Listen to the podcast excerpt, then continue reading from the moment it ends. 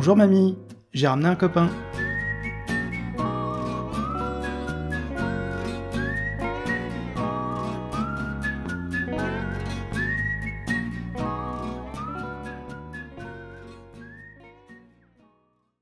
Bonjour et bienvenue dans la cybersécurité expliquée à ma grand-mère, le podcast pour expliquer la cybersécurité à ceux qui n'y comprennent rien. Aujourd'hui, c'est un hors-série, un hors-série de plus à cette longue série. Et j'ai l'honneur et l'avantage ce soir, enfin, ça dépend à quelle heure vous écoutez cet épisode, d'accueillir Delphine Chevalier, donc, qui est une spécialiste en cybersécurité, mais un petit peu, on va dire, différente des autres. D'une part, c'est une femme. Il faut quand même souligner que le métier de la cybersécurité est quand même largement un, métier, malheureusement, où il y a énormément d'hommes et où les femmes sont sous-représentées. Donc déjà, c'est une première, une première caractéristique assez intéressante. Et la deuxième, c'est que Delphine n'est pas quelqu'un qui vient du technique, mais plutôt du management. Et j'avais l'envie de faire cet épisode avec elle pour justement discuter de, cette approche, donc du, management vers la technique et non pas de la technique vers le, management, comme on le fait souvent en cybersécurité, mais d'aller un petit peu plus dans cette direction et surtout de, de parler avec elle de, des problèmes de, de victimologie, comment on, gère finalement les victimes de cybersécurité, enfin de, de cyberattaques. et c'est dans cet esprit que j'ai voulu réaliser cet épisode. Alors Delphine, est-ce que tu veux bien te présenter? Avec plaisir, merci Nicolas de m'accueillir. Donc, donc effectivement, moi je viens des, ressources humaines hein, et donc et du management. Et je suis arrivée dans la cybersécurité puisque j'ai traversé avec un employeur pour lequel je travaillais une, très grave crise cyber en 2017. C'était l'attaque Noctetia. Et, et c'est suite en fait à cette expérience que j'ai décidé de monter un cabinet donc de conseil hein, en, cybersécurité hein, qui s'appelle donc euh, Talia Neomedia. Euh, euh, nos, activités principales, c'est vraiment d'élaborer des stratégies de cyberdéfense pour des organisations. On travaille énormément pour le secteur privé hein, et puis bien entendu de les mettre en œuvre. Donc sur tout ce qui peut avoir trait à des aspects organisationnels, mais aussi donc des aspects de conformité et aussi donc bien entendu des aspects techniques. Euh, dans mon parcours, euh, depuis trois ans, j'ai eu l'occasion de rencontrer euh, avec mes clients, avec des, partenaires, pas mal de gens qui aussi avec moi ont identifié un, sujet qui est qui est pas traité, maltraité ou pas traité du tout, qui est l'accompagnement des victimes et l'accompagnement notamment des victimes professionnelles. Donc, il m'a amené aussi donc à monter une association qui s'appelle Asovica, l'association de soutien aux victimes de cyberattaques. euh, pour euh, écouter les victimes et mettre en place, en fonction de ce que l'on aura entendu, bien entendu, un certain nombre d'actions de soutien pour effectivement bah, ces chefs d'entreprise, ces managers qui ont vécu souvent de façon extrêmement douloureuse des actes de cybermalveillance de tous ordres, hein. pas uniquement les grosses cyberattaques par ransomware, mais donc qui ont vécu des choses assez compliquées dans leur activité professionnelle en étant touchés par des actes de cybermalveillance. C'est vrai que ça peut être assez éprouvant pour ceux qui ont malheureusement vécu cette expérience. ça peut être effectivement assez, enfin, ça impacter vraiment, impacter vraiment la personne. Alors, finalement, tu es un bon exemple de comment transformer l'essai, finalement, comment transformer une expérience un peu négative en quelque chose de, positif. Et j'avais euh, premièrement envie d'un petit peu de, planter le décor hein, de, notre discussion, euh, euh, qui est déjà de, rappeler aux auditeurs quelque chose d'assez fondamental, enfin qui paraît évident à tout le monde aujourd'hui, mais, mais qui l'est peut-être pas pour tout le monde, et particulièrement peut-être pour les, les, anciens dont on fait partie, c'est-à-dire les gens qui ont connu une époque où Internet était peut-être pas aussi présent, où le numérique, ne, enfin du moins le, digital, le numérique pardon, ne, représentait pas, enfin n'avait pas tellement autant de, poids qu'aujourd'hui. mais il y a une lente transformation de la société qui a créé alors avant, il y avait une dichotomie claire entre le réel et le virtuel. Hein, il n'y avait pas de voilà, c'était il y avait une, frontière qui était qui était nette et précise. Mais le, plus le temps a passé et plus cette frontière est devenue floue et, finalement a disparu avec le temps. Et aujourd'hui, il n'y a plus tellement de, finalement de, limites entre les réels et le virtuel. Il y a une espèce de, joyeux mélange qui, qui, s'opère. certainement un petit peu aussi accéléré avec la, crise du Covid, parce que ben, ça aussi, clairement, le télétravail a fait rentrer de plein, de plein pied pardon, le, le, le, travail dans les maisons. Et donc, du coup, là aussi, il n'y a, plus de frontières entre les deux. mais j'ai déjà un petit peu envie de te poser la question de savoir, toi, quelle est ta vision des choses entre quel était l'impact finalement de, cette transformation entre le réel et le virtuel et le fait qu'on vive aujourd'hui dans un monde qui est fortement numérique, pour, ne pas dire totalement numérique? La première pensée qui me, qui me vient quand tu, tu, me poses cette question, c'est la vitesse. et, plus particulièrement l'accélération qu'on a connue avec la crise sanitaire, la crise du Covid en, en 2020-2021 il y a eu vraiment un, énorme coup d'accélérateur. Et quand on voit ce qui se passe aujourd'hui, alors il y avait des choses bien entendu qui étaient déjà aussi initiées. Quand on pense à nos services publics, nos services bancaires, il y avait quand même déjà des choses euh, qui étaient euh, déjà en place, je dirais, avant, euh, avant cette période-là. On a vraiment eu un énorme coup d'accélérateur avec la crise Covid, notamment dans le monde du travail, avec la généralisation effectivement du travail à distance. Alors pas sur tous les métiers, hein, quand des métiers où par définition il faut être physiquement sur un lieu pour, pour faire son travail. Pilote d'avion, c'est assez rare de faire à distance. Voilà, quoique. Pas encore. Pas encore. Hein, pas encore. mais on va y arriver, on le sait, voilà. mais, mais c'est vrai que voilà, il y, a eu une énorme accélération, et comme tout ce qui va vite, bah, l'être humain, lui aussi, on n'est pas, on n'est pas forcément dans le même espace-temps. L'être humain, moi j'ai beaucoup travaillé sur des sujets de, de changement, d'accompagnement, d'acquisition de compétences.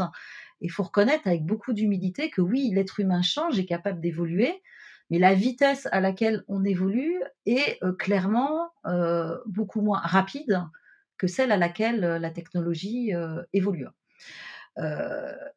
donc il y a déjà ce rapport effectivement à quelque chose qui nous est tombé dessus, qui s'est accéléré hein, et, qui fait qu'on n'a pas forcément eu le temps encore bah, de s'approprier un certain nombre de choses. donc on s'est un peu aussi précipité là-dedans parce qu'on n'avait pas le choix. Hein, donc bah, c'est le cas de, la mise en télétravail. Bah, on n'avait pas le choix, donc on s'est retrouvé à devoir travailler chez soi, peut-être avec un ordinateur personnel parce que voilà, son employeur n'avait pas un parc voilà d'ordinateurs portables à, fournir à tout le monde. Finalement, on a fait les choses, j'ai envie de dire un petit peu naturellement ou forcé par les événements, mais sans trop se poser de questions. Hein. quand aujourd'hui, effectivement, on fait des virements bancaires, enfin voilà, on échange de l'argent avec des tiers pour faire des règlements voilà, sur des applications, bah, finalement, on ne s'est pas trop jamais posé la question de ce qu'il pouvait y avoir derrière, ce qu'il pouvait y avoir comme conséquence. C'est quelque chose quand même de super utile qu'on nous a mis à disposition. Hein. donc, comme toute chose qui est utile, j'ai envie de dire, bon, bah, on ne se pose pas la question et puis on utilise, hein, comme le GPS. Ça nous facilite la vie. Hein. donc finalement, on s'est pas trop posé de questions pour finalement de plus en plus faire que ce soit dans le monde du travail donc ou dans la vie personnelle, des opérations dans le, monde numérique, d'aller confier nos données à quelqu'un parce que ça nous facilite la vie. mais tu, vois, cette première réaction, c'est de dire c'est aller très vite, on ne s'est pas posé les questions. Hein. et effectivement, maintenant, bah, c'est des choses effectivement qui sont dans notre temps quotidien, voilà et que, alors il y a certaines populations effectivement qui peuvent se rendre compte, alors c'est le cas effectivement des personnes euh, euh, plus seniors hein, et plus âgées, on voit quand même que cette accélération, enfin le problème que ça pose, c'est que effectivement il y a quand même des populations qui se rendent compte qu'elles ne savent pas faire. peut-être dire au revoir. Hein. Papa, ça y est, cette fois-ci notre action n'a pas été inutile. Non, écoute, écoute mon petit Daniel. Si tu veux bien, on parlera de tout ça demain matin, tranquille. Parce que moi, aujourd'hui, non, non, aujourd'hui, j'ai mon compte. T'as compris? J'ai mon compte. Disons que j'ai eu une journée un petit peu, un petit peu spéciale. Et vraiment, j'ai l'impression de vivre dans un monde de dingue. Je ne sais pas ce qui vous prend à tous, mais non, non, non, écoutez, puis moi, je ne veux pas devenir dingue. Je suis pressé, alors maintenant, tu vas m'accompagner au Trocadéro. Non, papa, papa, il faut que je t'explique. Non, alors, je veux que tu comprennes. Oui, mais alors, deux secondes, hein. Deux secondes. Le capital, c'est foutu. La cinquième, c'est foutu. Le PC, c'est foutu. La société de consommation, c'est fini tout ça, c'est foutu. Et les, les bagnoles, foutu. Il faut que tu en prennes conscience, il faut que tu te réveilles. Il faut que tu nous aides. Bon, bon. Alors, pour l'instant, raccompagne-moi. Sois gentil. Dépêche-toi. Puis alors, boucle-moi cet engin-là, comment ça marche? Parce qu'en plus, j'ai pas envie d'attraper la crève, moi. Tu tires vers toi, comme ça. Qu'est-ce que c'est que ça? Planque-le. Planque-le. Qu'est-ce que c'est? Un tiers d'essence, un tiers d'éther, un tiers d'oxygène. Un tiers des... Et qu'est-ce que tu fais avec ça? Bah, on, on allume et ça explose. Ça explose? Oui. Non, mais Viens voir. Viens avec moi. Ça s'allume où là. Mais ça marche Alors tu disais que les bagnoles c'était foutu. Oui. Je vais te montrer que j'ai peut-être tout compris. Bah, regarde. Mais- Tu veux bien, Daniel, j'ai tout compris. Seulement, fallait que tu m'expliques. Tiens, voilà pour ton métro. Fasciste. Hein, euh, je veux dire, c'est tous les services qui ont pu se mettre en place, euh, bah, notamment avec la déclaration d'impôt, hein, qui est quand même dans la vie d'un citoyen un moment euh, essentiel. Il va falloir qu'on déclare ses revenus. hein, effectivement, là, on a des personnes qui sont un petit peu exclues de ce système-là parce que c'est allé tellement vite hein, qu'effectivement, il n'y a pas eu ce temps d'appropriation. Au-delà du fait que peut-être quand on vieillit, on apprend peut-être un peu plus lentement. Euh, même sur certaines populations, euh, voilà, euh, c'est allé tellement vite qu'on n'a pas eu le temps, effectivement, d'apprendre comment faire et quelles étaient les bonnes pratiques. D'où la mise en place, heureusement, notamment par, les, services publics de, d'espace pour aider ces, personnes à, s'approprier l'outil numérique, voire faire les opérations pour elles. Alors, ma grand-mère me fait signe, elle me dit que non, non, ça se passe très bien. Ça se pas passe très bien pour ta grand-mère, ouais. Non, je plaisante, c'est ce que tu dis est très vrai. Effectivement, euh, il y a euh, un petit peu un décalage euh, de génération, et, et c'est vrai que cette évolution a été extrêmement rapide, puisqu'en quelques années, finalement, ben, le monde entier s'est retrouvé bouleversé. Alors, je pense qu'effectivement, il y, a un élément euh, assez important que tu viens de, décrire euh, brièvement, mais je pense qu'on va aller un petit peu plus dans, le détail. Euh, c'est la perception du risque.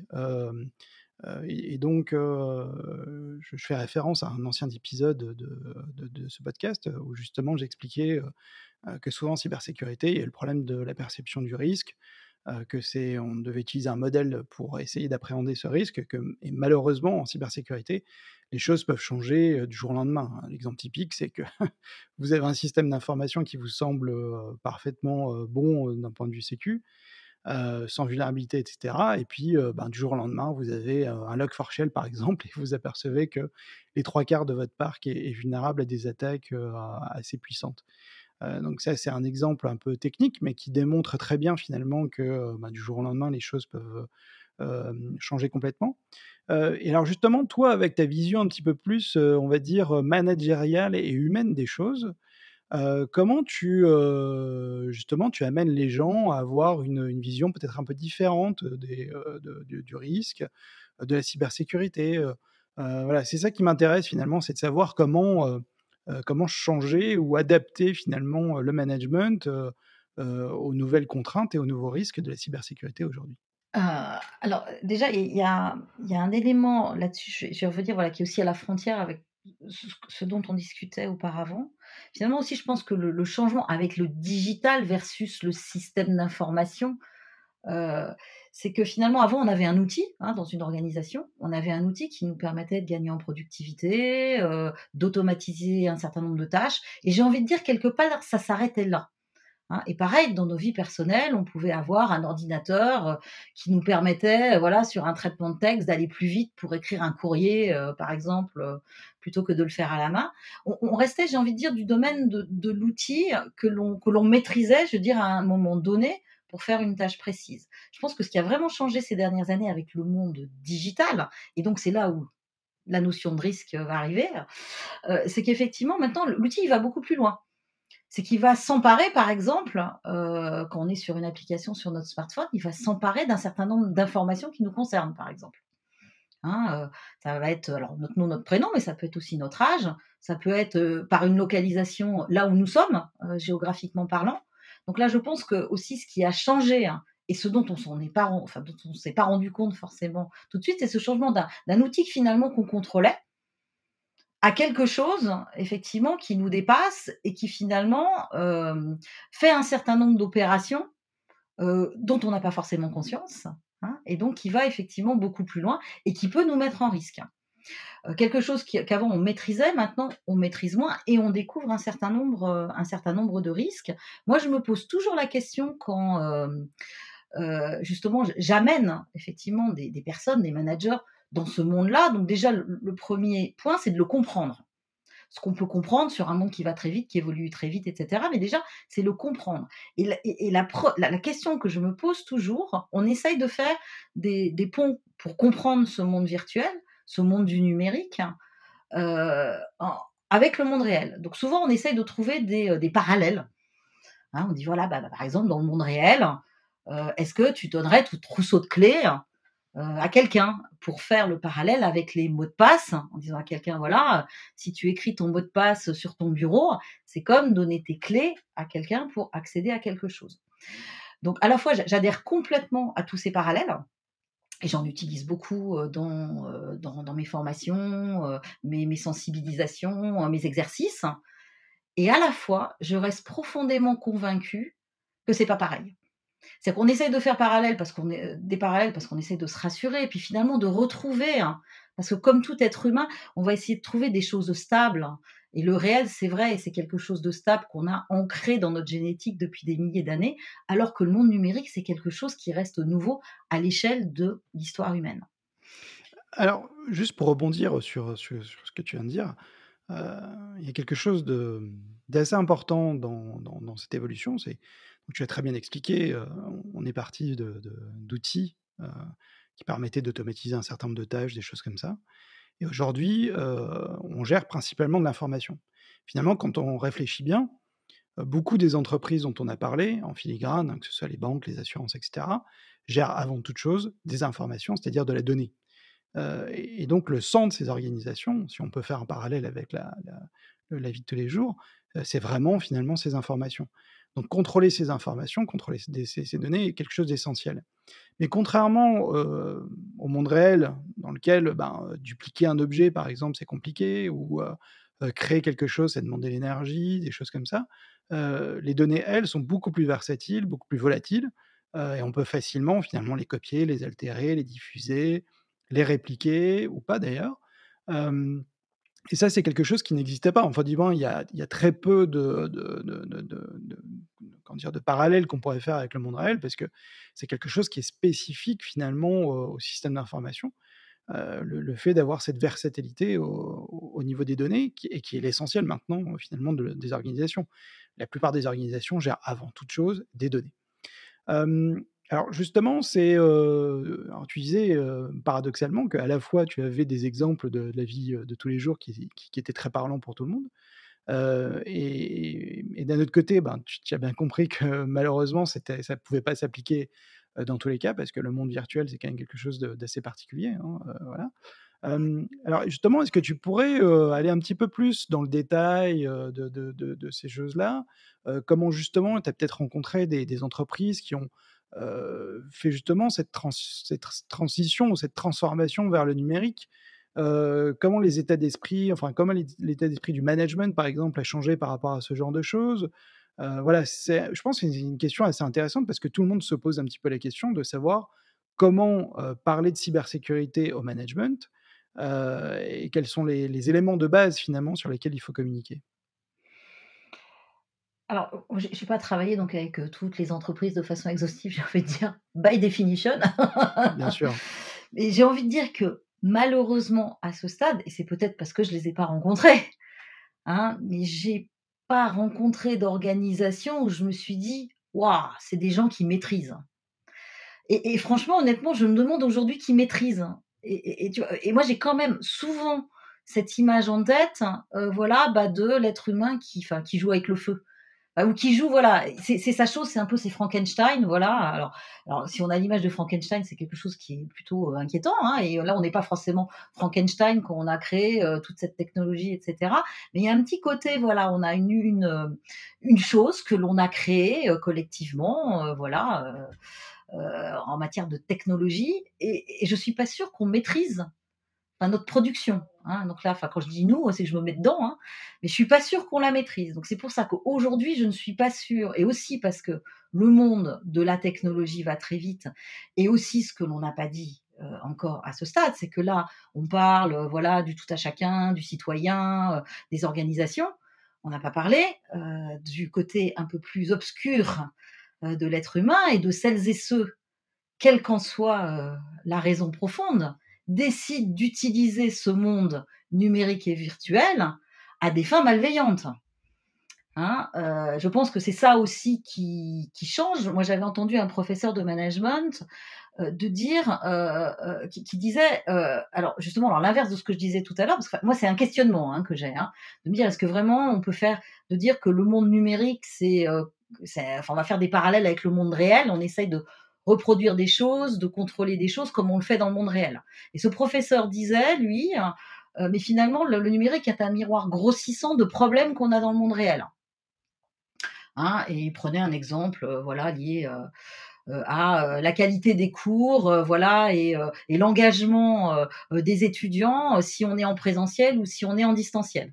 c'est voilà, non, le, cours, s'il est n'est pas engageant et s'il est pas passionnant pour les étudiants, c'est pareil en salle, mais le numérique a un miroir grossissant parce que peut-être que effectivement juste rester devant son écran, effectivement, grossit le fait que le cours il n'est pas intéressant.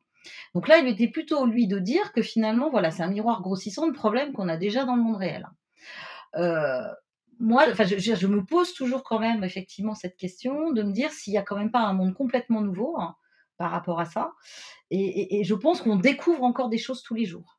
Hein. Et, c'est pour ça aussi que je pense qu'aujourd'hui, pour répondre à ta question, bah, tu as peut-être, toi, eu l'occasion de rencontrer des gens qui étaient, enfin, qui maîtrisaient donc cette transformation digitale, qui maîtrisaient les risques qui allaient avec. comme ça va très vite, hein, comme ça, moi, je pense qu'aujourd'hui, personne maîtrise. Mais de façon très humble, tu vois, sans, sans dire, voilà, c'est un problème en soi. C'est qu'on est sur quelque chose qui évolue en permanence. Donc finalement, peut-on vraiment à un instant T dire qu'on maîtrise effectivement ce monde-là et les risques qui vont avec? Alors, je te rassure, moi, j'en ai rencontré aucun. Bon. et, ceux qui pensent euh, tout maîtriser, euh, je pense que tout simplement ils font erreur parce que par définition, euh, on ne peut pas totalement maîtriser l'entièreté d'un système d'information pour plusieurs raisons. La première, c'est que la plupart des systèmes d'information grandissent de manière exponentielle. Donc, ce qui veut dire que les équipes augmentent aussi de manière exponentielle, et ça, c'est pas possible pour des raisons bêtement pragmatiques, soit de budget, soit de, trouver les gens compétents. Donc, déjà à la base, voilà, c'est ça le problème. Le deuxième, c'est que on vit dans un monde. Alors, le, parallèle que tu faisais avec le, miroir grossissant est assez intéressant parce que, effectivement, quand on regarde l'évolution d'Internet, par exemple, bah, c'est clairement le cas. C'était au début quelque chose de, purement universitaire qui était plutôt là pour comment dire, échanger des, idées, faire des co-réalisations entre pays, etc. Et puis, le HTTPS est arrivé avec le commerce en ligne. À partir de ce moment-là, tout a changé, si je résume un peu ce qui s'est passé. Donc effectivement, aujourd'hui, Internet n'est jamais que le reflet de, de malheureusement de l'humanité avec ses bons côtés et ses mauvais côtés, malheureusement. C'est comme ça. Mmh. Euh, que, excuse-moi, juste pour compléter, tu vois, euh, là-dessus, euh, là, bah, j'étais sur un client cette semaine, donc bien entendu, je ne citerai pas. Mais voilà, sur ces enjeux pour une entreprise aujourd'hui, quand on leur explique comment on peut rentrer dans les systèmes, malheureusement, de façon assez facile, malheureusement, hein, mais c'est une vérité, hein, même les mieux protégés, c'est quand même assez facile pour un cybercriminel très intentionné de rentrer dans le système d'information d'une organisation. Euh, et finalement, voilà, la problématique, c'est comment je vais protéger, tu disais la data, par exemple, des contrats sensibles que j'ai avec mes clients, etc., pour pas qu'on me les prenne, voilà, et puis après, effectivement, qu'on les publie, qu'on me fasse chanter, etc. Et alors, effectivement, là, on peut se dire, oui, la technologie a, a, grossi le problème. Je me dis, est-ce que c'est un, grossissement du problème que maintenant, quelque part, tous les contrats que j'ai avec tous mes clients peuvent très facilement se retrouver sur le dark web, hein, et puis on va me faire chanter, etc ou est-ce que finalement c'est un nouveau problème? Et c'est là où voilà, je ne suis pas encore très sûre de la réponse. Est-ce que c'est un nouveau problème ou est-ce que effectivement ça n'a fait que grossir parce que par le passé on pouvait rentrer dans tes bureaux, hein, cambrioler tes bureaux et venir chercher dans un classeur euh, le contrat confidentiel euh, euh, que tu avais avec un client de la défense nationale par exemple. Hein, donc oui, ça existait déjà. Donc on a envie de dire oui. Donc, et que ça n'a fait que grossir. Et à la fois, je reste persuadée qu'il y a quelque chose qui est un petit peu différent. Et personnellement, j'arrive pas encore, tu vois, à, le, à, bien le qualifier, on va dire. D'accord. Euh, comme on dit, euh, autant pour homo autre, voilà. autre mœurs. puisque bah, des vols, il y en a toujours eu, il y a juste que la technique change maintenant. alors, Juste pour terminer peut-être un petit peu cette, cette, séquence sur le contexte et, les, risques et toutes ces choses-là. donc on citait effectivement le fait que ben, la perception est hyper complexe. Hein. C'est pas évident d'avoir une perception du risque qui soit totalement juste parce que par définition, c'est pas quelque chose de, si facile que ça. Que pourtant les, régulateurs divers et variés et même parfois les gouvernements imposent de plus en plus aux entreprises de renforcer leur posture en matière de cybersécurité. On à Nice 2, on en parle beaucoup en ce moment, Dora aussi, mais on pourrait parler aussi des executive orders de Biden qui obligent finalement maintenant les entreprises, enfin un certain nombre d'entreprises américaines, à savoir quasiment à l'octet près l'origine des, des, softs qu'ils utilisent. Donc c'est quand même quelque chose d'hyper ambitieux. Hein. Je en termes de contrôle, c'est quand même pas si évident que ça. Et c'est un problème assez complexe finalement à régler d'un point de vue technique. Donc voilà, on, part du constat que euh, on peut pas avoir une perception euh, totale et absolue euh, et instantanée euh, des, des, problèmes de cybersécurité qu'on a dans son organisation. et alors, qu'est-ce qu'on fait quoi? Comment, comment on peut avancer sur le sujet? Et j'ai envie de te poser la question, mais où sont les managers? Sont les managers. Alors, quand tu parles de ces réglementations, moi, il y, a plein de gens qui m'ont souvent dit, oh, de toute façon, il il se passera rien euh, tant qu'il n'y a pas des réglementations. Euh, voilà, les organisations, enfin, les gens ne bougeront pas tant qu'on les obligera pas à. Bon, ça, moi, quand j'entends ces, euh, commentaires-là, ça, c'est aussi lié, c'est très culturel. je suis pas sûre que là, ce que j'entends, par exemple, en Europe sur ces sujets-là, marche dans d'autres régions du monde. Euh, il y a des aspects culturels, enfin de rapport, euh, voilà, à la réglementation aussi, au fait qu'il faille réglementer un certain nombre de choses euh, qui sont différentes d'une région du monde à l'autre. moi, j'ai un petit peu l'impression, et juste après, je vais, je vais répondre à ta question, enfin, ou, commencer à aller sur le, la partie des, managers. Moi, je pense qu'on se rassure un petit peu. Je veux dire, à défaut de, de, savoir maîtriser autre chose, bah oui, faisons un règlement. Hein, euh, je veux dire, ça peut aussi nous rassurer de se dire au moins on a ça. C'est une branche à laquelle on, quelque part on peut aussi euh, se raccrocher en se disant voilà, bah, on a dit qu'il fallait faire comme ça. Hein. On, le voit bien malheureusement. Enfin, le, bel exemple parce que le règlement sur lequel on commence à avoir un peu de recul, c'est le RGPD. Hein. Le RGPD, euh, tout le monde est censé être en conformité avec le RGPD. Euh, ça n'empêche pas, euh, voilà, que on le voit bien au quotidien. Il y a plein d'organisations qui ne sont clairement pas d'écart avec le RGPD, qu'il y a de la donnée euh, personnelle qui ne devrait pas circuler et qu'elle circule. Donc, je pense que voilà, la réglementation nous rassure. J'ai envie de dire que c'est mieux que rien. Je veux dire, et comme on dit, c'est nécessaire, mais sûrement pas suffisant. Hein, mais c'est, je veux dire, déjà un certain nombre de points. Euh, après, alors sur euh, l'implication des managers, moi, ce qui m'a frappé, euh, donc quand j'ai commencé à travailler sur les sujets de cybersécurité, alors déjà quand moi, en tant que manager, j'ai vécu une cyberattaque, hein, c'est combien, en tant que manager, on était, on avait été absolument pas impliqué sur ces sujets-là? Alors moi, ça commence à être un petit peu ancien, c'était en 2017. Hein, il y, a beaucoup de choses qui ont bougé depuis sur les sujets de cybersécurité. Mais c'est vrai qu'encore aujourd'hui, moi, quand je discute avec des, DSI, des RSSI, il y, a encore beaucoup de ces experts qui reconnaissent aussi la difficulté qu'ils ont à engager les managers. On ne devient pas chef parce qu'on le mérite, en douille. On devient chef par un concours de circonstances, on le mérite après. Puis de l'autre côté, enfin, c'est vrai qu'on discutait avec des managers. Moi, j'essaye d'en interviewer sur les sujets de cybersécurité. Moi, j'entends encore beaucoup. moi, je vois pas ce que je vais pouvoir te raconter, Delphine, sur le sujet. Ça me concerne pas. Hein. Donc, il y a encore là euh, quelque chose à créer. Alors, moi, ce que j'essaye de faire, c'est dire aux managers euh, non, c'est pas vrai. Vous devez aussi vous préparer. Euh, vous avez aussi déjà des moyens d'action bah, pour protéger les actifs numériques de votre organisation. Alors, au-delà du fait qu'ils ont des moyens d'action, c'est que ça fait aussi partie de votre responsabilité. Hein. Et ça, euh, je pense qu'il y a quelque chose aussi dans le monde numérique qui a créé, enfin dans les organisations en conséquence, c'est que la responsabilité hein, par rapport, par exemple, à la protection des actifs numériques, euh, elle est beaucoup plus partagée hein, euh, euh, que, ça ne l'était avant dans le monde réel. Hein, on pouvait peut-être effectivement parquer avant euh, des responsabilités dans le monde réel en disant voilà la direction financière s'occupe de produire les comptes et nous faire les états de reporting, nous s'assurer qu'on était profitable. la DRH de recruter des gens, les former et les développer et les payer accessoirement. Maintenant, on voit que sur le sujet bah, de l'actif numérique, donc la data, comme tu en parlais, par exemple de l'organisation, un DRH comme un DAF a euh, énormément de choses à faire pour assurer l'organisation. Par exemple, que les données du personnel euh, sont bien protégées, que ça circule pas.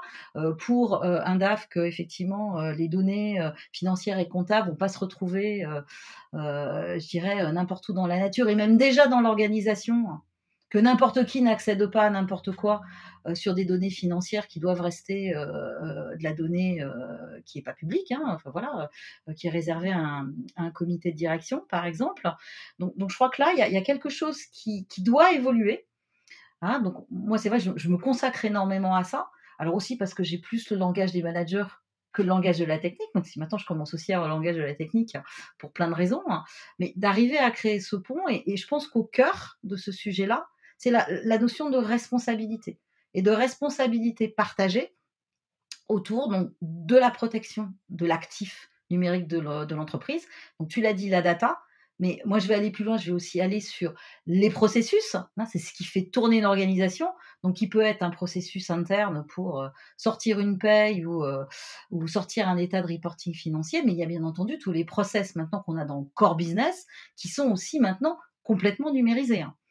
Hein, quand on va maintenant dans une usine euh, ou même, euh, je dirais, dans, euh, des, sociétés de services, si, l'informatique ne fonctionne pas, le business, enfin les métiers ne peuvent pas fonctionner. Hein.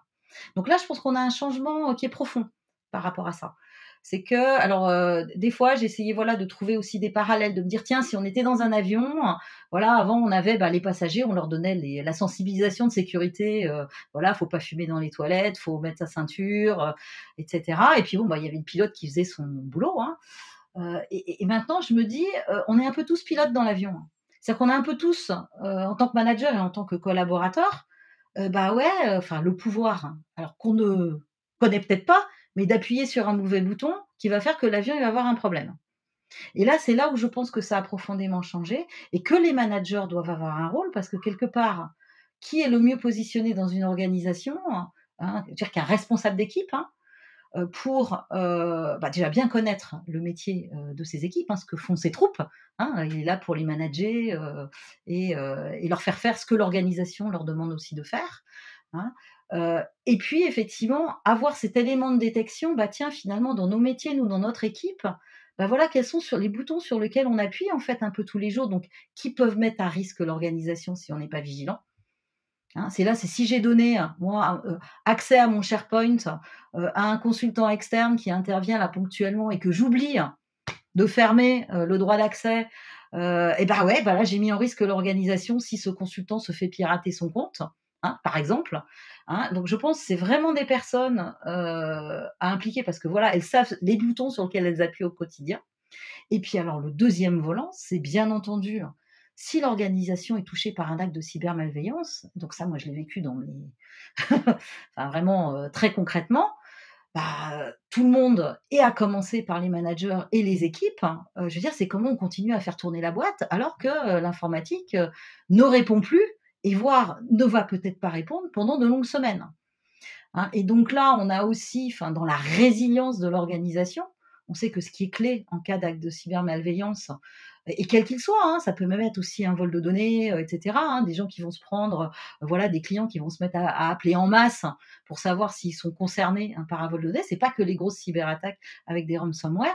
Si les managers et les équipes savent pas comment réagir, ça va effectivement, je dirais, aggraver les choses pour l'organisation dans sa remise en route ou dans sa capacité, effectivement, à régir de façon efficace à ce qu'elle est en train de vivre. L'autre exemple, voilà, aussi qui me venait tout à l'heure, quand on parlait effectivement de, ces risques, hein, tu vois, et ce qui a changé aussi par rapport à avant, tu vois aussi des risques qui sont nouveaux, par exemple, c'est, et là moi j'ai des clients hein, qui, qui, font face à ça, tu vois, c'est les faux sites. Hein. Euh, effectivement, qui imite euh, ton organisation et qui détourne tes clients. On n'est pas que sur un sujet technique. Comment tu réagis en tant que patron d'entreprise quand tu découvres ça? Comment tu réagis quand tu es patron du marketing? Comment tu réagis quand tu es euh, patron des opérations voilà, ou en charge de livrer des produits Quand tu découvres effectivement que tu as tes clients qui sont déroutés sur un faux site qui a été mis en ligne? Donc là, il y a une notion de responsabilité autour de cette thématique-là qui est complètement nouvelle et sur lequel les managers, enfin pour moi, hein, j'en reste convaincus, hein, doivent s'engager. Et donc pour les DSI, les RSSI, c'est vrai qu'il y a un vrai enjeu aussi pour eux de sortir de leur langage technique pour comprendre aussi bien ce qui se passe dans les métiers hein, et arriver justement à engager, euh, euh, bah, va dire le management groupe. Hein, on dit ça souvent dans une organisation. donc c'est le dirigeant et toutes les responsables d'équipe pour effectivement euh, faire en sorte que l'organisation soit vraiment protégée en profondeur et soit capable de réagir de façon extrêmement efficace et, complète le jour où on est touché par un acte de cybermalveillance. D'accord. Écoute, je, pense que tu as quand même bien cerné entre guillemets le profil et les responsabilités des managers parce que effectivement ils sont clés. Un RSSI, malheureusement, dans une organisation, c'est pas lui qui va faire que, la structure, du moins l'organisation, sera, sera vraiment résiliente. En réalité, c'est un boulot d'équipe. Euh, comme on le dit souvent, c'est euh, euh, la cybersécurité, c'est un sport de combat collectif. et donc, il faut que tout le monde soit impacté, soit impliqué dans, le, dans, les discussions. Je crois qu'il y a un aspect qui est assez nouveau quand même, c'est que les managers doivent, en plus de beaucoup d'autres tâches évidemment, prendre en compte effectivement la cybersécurité, les aspects de cybersécurité, qui n'est pas quelque chose d'inné quand même pour beaucoup de managers d'expérience, j'ai eu des discussions un peu intéressantes où on m'a dit mais bah, à quoi ça sert de faire la cybersécurité? De toute façon, on n'a pas de données confidentielles. Alors bon, quand ça commence comme ça, oui, c'est un peu, c'est généralement des discussions un peu, un peu longues et pénibles parce que ben, clairement, la perception du risque n'est pas correcte et essayer ensuite de, prêcher la bonne parole, ça peut être quelque chose de difficile.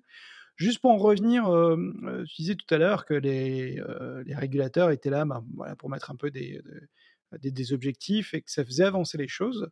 je crois qu'il y a un parallèle qu'on peut faire dans le monde des entreprises, c'est que c'est la performance, enfin du moins c'est les contraintes qui, qui créent la performance.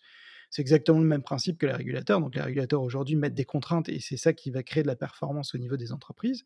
C'est à cause de ces contraintes que les entreprises ont commencé à investir dans la cybersécurité, vont changer leur posture, etc.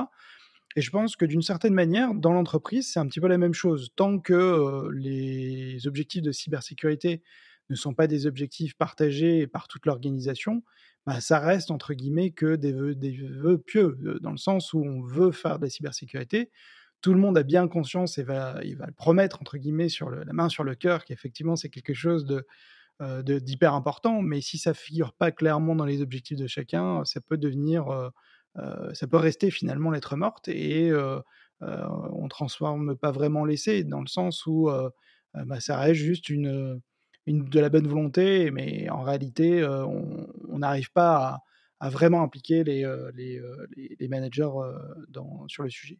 Dernier point que tu as souligné aussi, c'est la culture de la résilience. Et ça, je pense que c'est vraiment quelque chose qui va devenir de plus en plus important.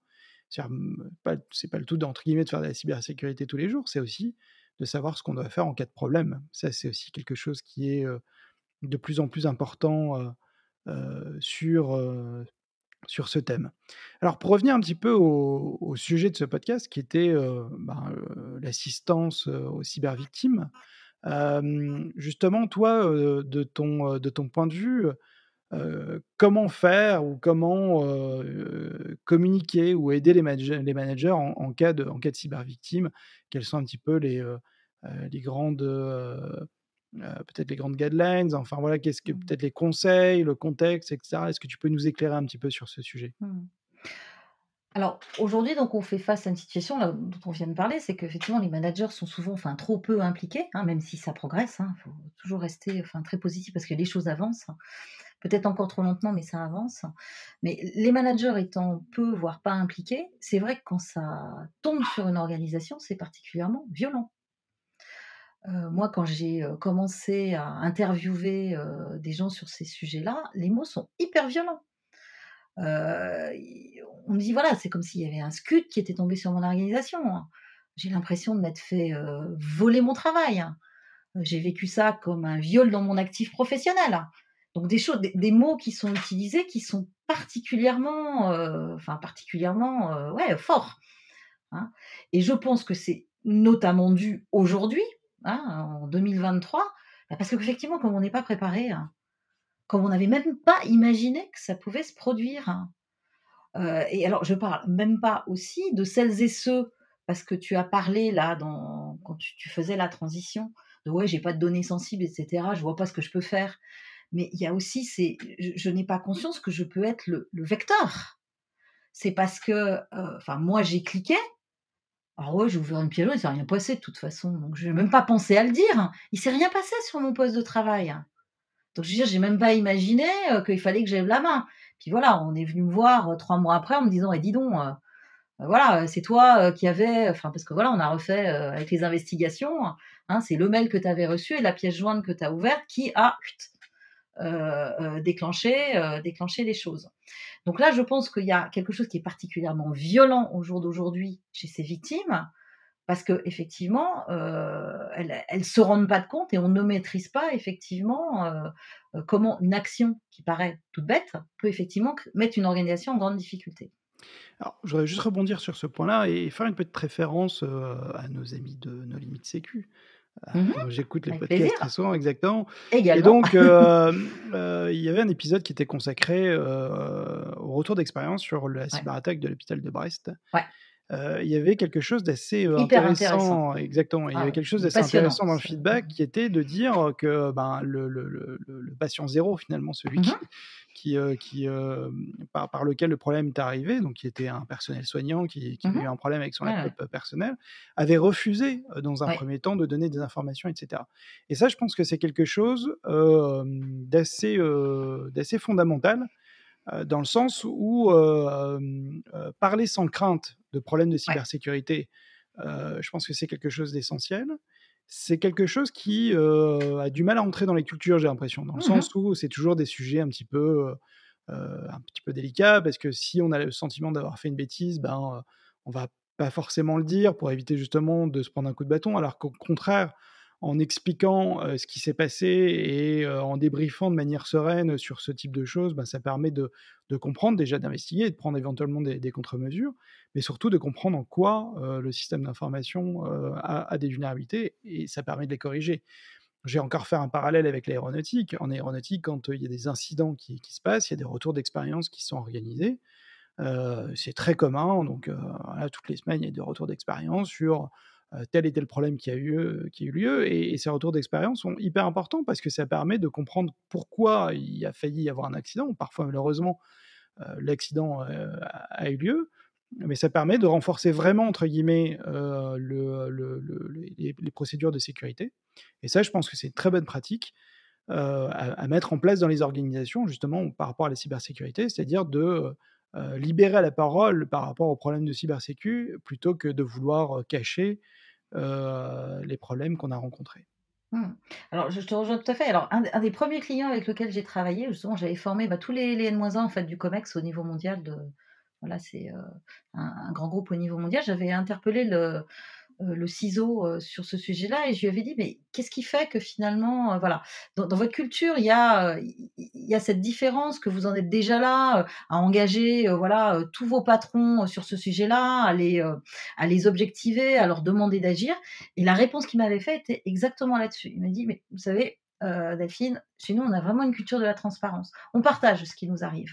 D'ailleurs, dans le programme qu'on avait monté ensemble, on avait, on, a, on s'était appuyé sur euh, un incident assez grave, enfin très grave, hein, euh, qui, euh, c'était dans les grandes lignes une, une ce qu'on appelle les, arnaques au faux président. Dans les grandes lignes, c'était à peu près ça qui leur était arrivé. Enfin, il leur était arrivé plein d'autres choses, hein, mais on avait décidé de prendre ça dans le cadre du parcours. Et, et il me disait, tous ces incidents-là, euh, en fait, on le partage. L'impact financier que ça a euh, sur euh, une année dans notre organisation, on le partage. Effectivement, cette culture de la transparence, c'est important parce que déjà, ça permet de dire oui, c'est un vrai sujet. Oui, c'est un vrai sujet. Oui, il y a des gens qui ont cliqué sur des mauvais liens. Oui, il y a des gens qui se sont fait manipuler par quelqu'un pour faire un virement et donc sortir aussi de tous ces biais cognitifs hein, qui sont. Et alors, c'était intéressant parce que d'ailleurs, quand on faisait l'exercice avec tous ces managers, qu'on arrivait à ce point où je leur posais la question, à votre avis, le virement, on le fait ou on le fait pas? Enfin, la personne là qu'on a manipulée, elle va le faire ou elle va pas le faire le virement? Moi, j'avais 90% des managers qui disaient mais de toute façon il ne le fera pas. On a des process qui sont en place avec des euh, doubles, triples validations. La personne ne peut pas faire le virement euh, si blablabla. Mais quand je leur disais mais vous savez là le cas qu'on a déroulé c'est un cas qui vous est arrivé eh ben non la personne a fait le virement. C'est effectivement aussi déconstruire euh, enfin le fait que ben, on est des êtres humains qu'il peut y avoir des moments où oui on peut avoir des process Hein, mais c'est pas parce qu'on a des process qu'ils sont toujours respectés à 100% par tout le monde, quelle qu'en soit la raison. Hein. Et, on en vient aussi donc à ce que tu dis, et ce qui est le plus important. Donc oui, il faut mettre des objectifs, rôle important des managers, hein, parce que qui donne des objectifs euh, aux autres, bah, c'est les managers dans leurs équipes. Mais le point le plus important, c'est la culture. Et qui aussi instille une culture dans son équipe de bienveillance et de c'est pas grave si on fait une erreur, c'est pas grave si euh, voilà euh, là la proposition qu'on a envoyée au client, on se rend compte euh, qu'il y avait trois fautes d'orthographe. Enfin déjà c'est cette culture là, dire ouais bah on le dit et puis effectivement bah, on corrige les fautes d'orthographe et puis on renvoie au client en disant oui on s'excuse voilà chut, maintenant on a corrigé. S'il y a déjà cette culture qui est là au quotidien de dire oui se tromper c'est une occasion d'apprendre pas donc euh, euh, plus de quelque chose sur lequel on va se faire, euh, on va se faire taper sur les doigts. C'est aussi les managers qui impulsent cette culture-là. Et effectivement, on le sait en cybersécurité. Moi, dans les exemples que je prenais tout à l'heure de personnes qui découvrent qu'elles sont bah, le patient zéro, hein, et, même si on est dans des, pour revenir aussi à ce que tu disais, parce que le questionnement que tu me posais sur la victime, hein, c'est vrai qu'aujourd'hui, même dans des cultures bienveillantes, et là, moi, j'ai eu des cas récents. Ce qu'il faut dire, c'est que même dans des cultures bienveillantes, on a des gens qui le vivent très mal. Et aussi, je pense, et je reviens à ce que je te disais tout à l'heure, c'est qu'en fait, on ne comprend pas. En, tant qu'individu, à ce jour, on ne comprend pas assez, effectivement, le, le rôle que l'on peut malheureusement jouer, parce qu'on peut être manipulé. Hein, Hein, et qui va amener qu'une organisation, euh, je dirais, va être à l'arrêt pendant de longues semaines, voire va déposer le bilan. Ou pour une collectivité locale, là l'exemple que j'avais, c'était sur une collectivité locale, bah ouais, et même si tout le monde est très bienveillant euh, autour de cette personne qui a cliqué sur le lien, bah ouais, c'est quand même moi. Et je ne me rendais pas compte, en fait, que quelque part, j'avais ce pouvoir, alors qui est évidemment malsain, là, enfin, euh, que effectivement, parce que j'ai cliqué euh, là, voilà, sur la pièce jointe, j'allais avoir toutes les données que de, des citoyens de la commune qui allaient fuiter sur le dark web. Je n'avais même pas conscience que finalement j'avais ce pouvoir-là. Hein. Donc il y a déjà ça, donc effectivement dans l'éducation, et je pense qu'on a loupé des choses ces dernières années hein, dans, les équipes de management et les équipes tout court. Hein, parce qu'aussi, quand on déploie des programmes de formation, moi j'étais aussi à la tête d'une université interne, donc sur plein de sujets, j'ai souvent vu Oh ouais, telle population, alors pas forcément sur des sujets de cybersécurité, hein, mais cette population, ouais, mais c'est pas grave, voilà, ben non, ils en ont pas besoin. Et je pense qu'en cybersécurité, c'est un peu pareil. Moi, ça m'a toujours fasciné. Enfin, quelqu'un qui est à l'accueil, qui, qui, est au standard d'une boîte, hein, mais c'est pas juste la petite sensibilisation ni learning qu'il lui faut. Hein. c'est quelqu'un qu'il faut, faut vraiment lui faire comprendre qu'il y a des gens qui vont appeler et qu'elle a le pouvoir qu'elle ne maîtrise pas forcément cette personne, mais d'aller divulguer de l'information qui va être, utilisée après par des gens mal intentionnés pour de la manipulation, pour envoyer des faux emails, voilà, dans des tentatives d'intrusion de systèmes d'information. Hein. Et, là, c'est vrai que vraiment responsabiliser le tout à chacun. Donc il y a, euh, on revient aussi à ce, dont on parlait en, début d'épisode là sur l'élément de responsabilité, déjà que tout le monde comprenne qu'il a un niveau de responsabilité. Ouais, euh, effectivement, c'est. Euh, et là, c'est pas tant lié à la data. Je voulais aussi commenter tout à l'heure quand tu parlais de la transformation. Il y a bien entendu la data, mais, mais il y a aussi le process. Enfin, le fait qu'on est dans un monde ouvert, qu'effectivement tout le monde, on sait, peut recevoir de l'extérieur des mails qui, voilà, euh, qui arrivent, je dirais, bah, dans sa boîte mail, et que par ce biais-là, effectivement, j'ai le pouvoir, donc là, de donner une porte, d'ouvrir une porte à quelqu'un de mal intentionné. Donc déjà, de bien comprendre ça, hein, que j'ai ce pouvoir, que j'ai cette responsabilité, donc derrière, d'essayer de l'empêcher. Hein, donc il faut que je sois vigilant. Et effectivement, en plus de ça, donc être objectivé sur le fait que j'ai un rôle à jouer. Et oui, tu peux faire quelque chose et c'est important que tu le fasses. Ça fait partie de ton job. Et le dernier, la dernière brique, c'est tu sais quoi en plus? Eh ben, On va te remercier pour ça. Hein, donc ça, c'est cette culture bienveillante. Euh, non, on va pas te punir parce que tu as cliqué sur un lien. On va pas te punir parce que tu nous remontes un mail qui te paraît bizarre et peut-être que le mail, il n'y a pas de problème.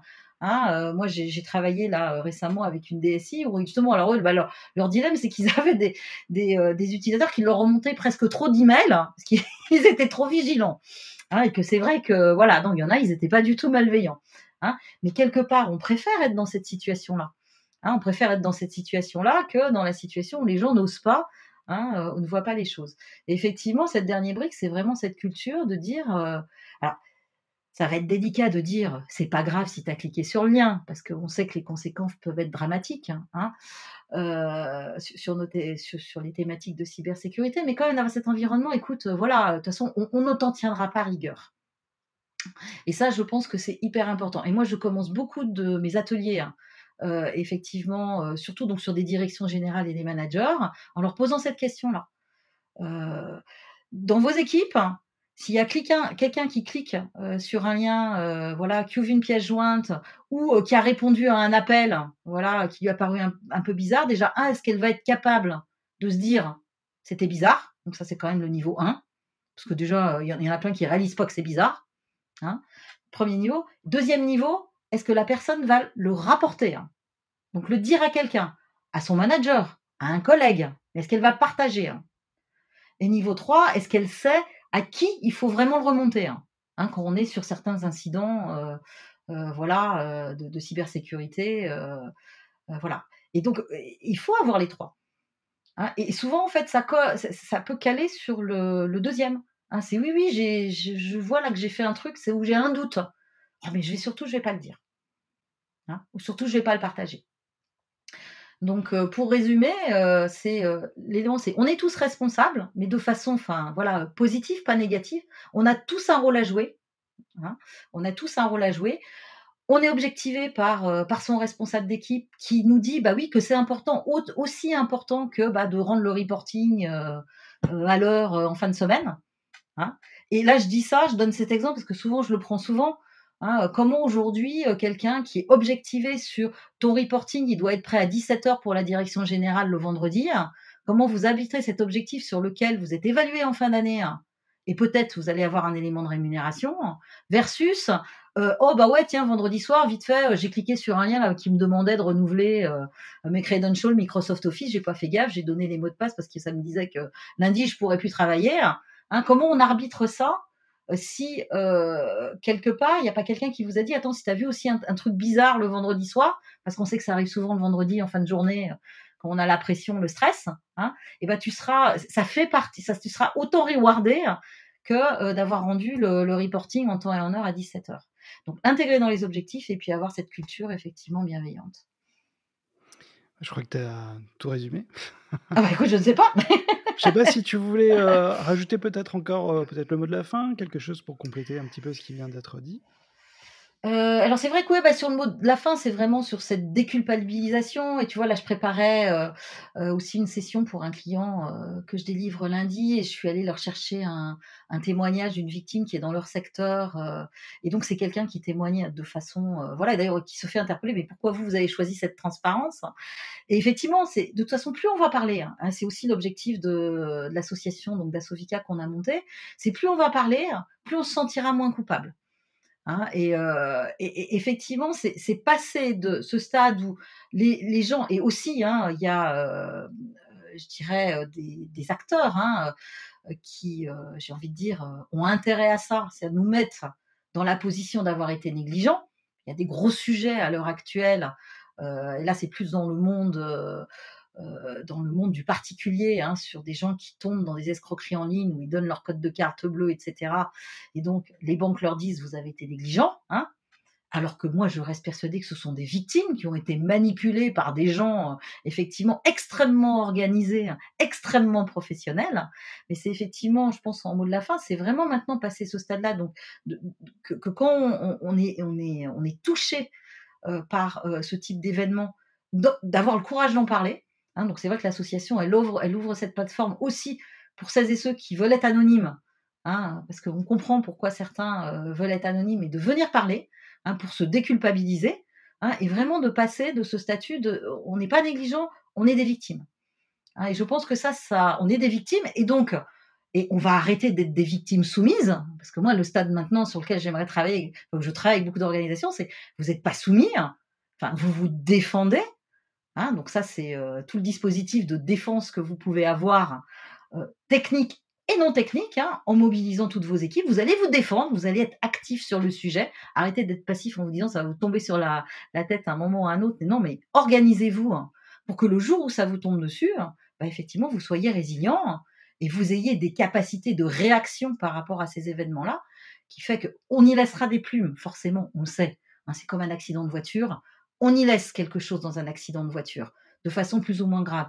Mais si on a mis sa ceinture de sécurité, on a quand même une probabilité plus élevée de rester en vie que si on l'avait pas mise. Hein. je, termine sur cet exemple qui me parle beaucoup, puisque moi j'ai été victime d'un très grave accident de voiture euh, quand j'ai eu 18 ans, et c'est la ceinture de sécurité qui m'a euh, qui m'a sauvé la vie. je pense que je suis encore là aujourd'hui, chaque jour qui passe, grâce à cette ceinture de sécurité. Et finalement, c'est que je me dis, c'est exactement la même chose. Hein, pour une organisation, c'est mettez vos ceintures de sécurité, préparez-vous, organisez-vous. Vous aurez peut-être un accident de bagnole si vous prenez votre bagnole, euh, voilà, euh, mais au moins euh, vous avez fait le nécessaire et, votre organisation sera encore là. Et on le sait, hein, sans doute encore plus fort parce qu'on apprend effectivement de, ces événements-là. et, quand même, par rapport à la question que tu m'as posée tout à l'heure sur les organisations les plus prêtes, peut-être pas en matière de transformation digitale, mais en matière de résilience, je pense que j'en ai, trouvé une. Je ne peux pas me permettre de la citer parce que je lui ai pas demandé l'autorisation, mais c'est quelqu'un qui m'avait dit euh, effectivement, euh, Delphine, moi je suis prête aussi à vous aider, euh, voilà, par rapport à ce discours-là et à le véhiculer. C'est des gens, des industriels, ils font deux exercices de crise par an live ils arrêtent l'organisation pendant, pendant une demi-journée ou une journée entière et ils se mettent effectivement en condition. Ils savent que ça va leur arriver. Hein. Et aujourd'hui, ils sont aussi parfaitement conscients de ce qu'ils ne pourront pas faire, parce qu'il y a quand même, euh, voilà, euh, sur certains systèmes industriels, euh, des, moyens de redondance. Enfin, il y a des limites hein, aussi à, ce qu'on ne peut pas faire quand, quand les systèmes d'information et, la technologie, enfin, est touchée par un acte de cybermalveillance. Mais ils dorment beaucoup mieux la nuit. Hein. Parce qu'ils sont préparés à, supporter le choc. Ils sont préparés à supporter le choc. Et ils travaillent constamment dessus.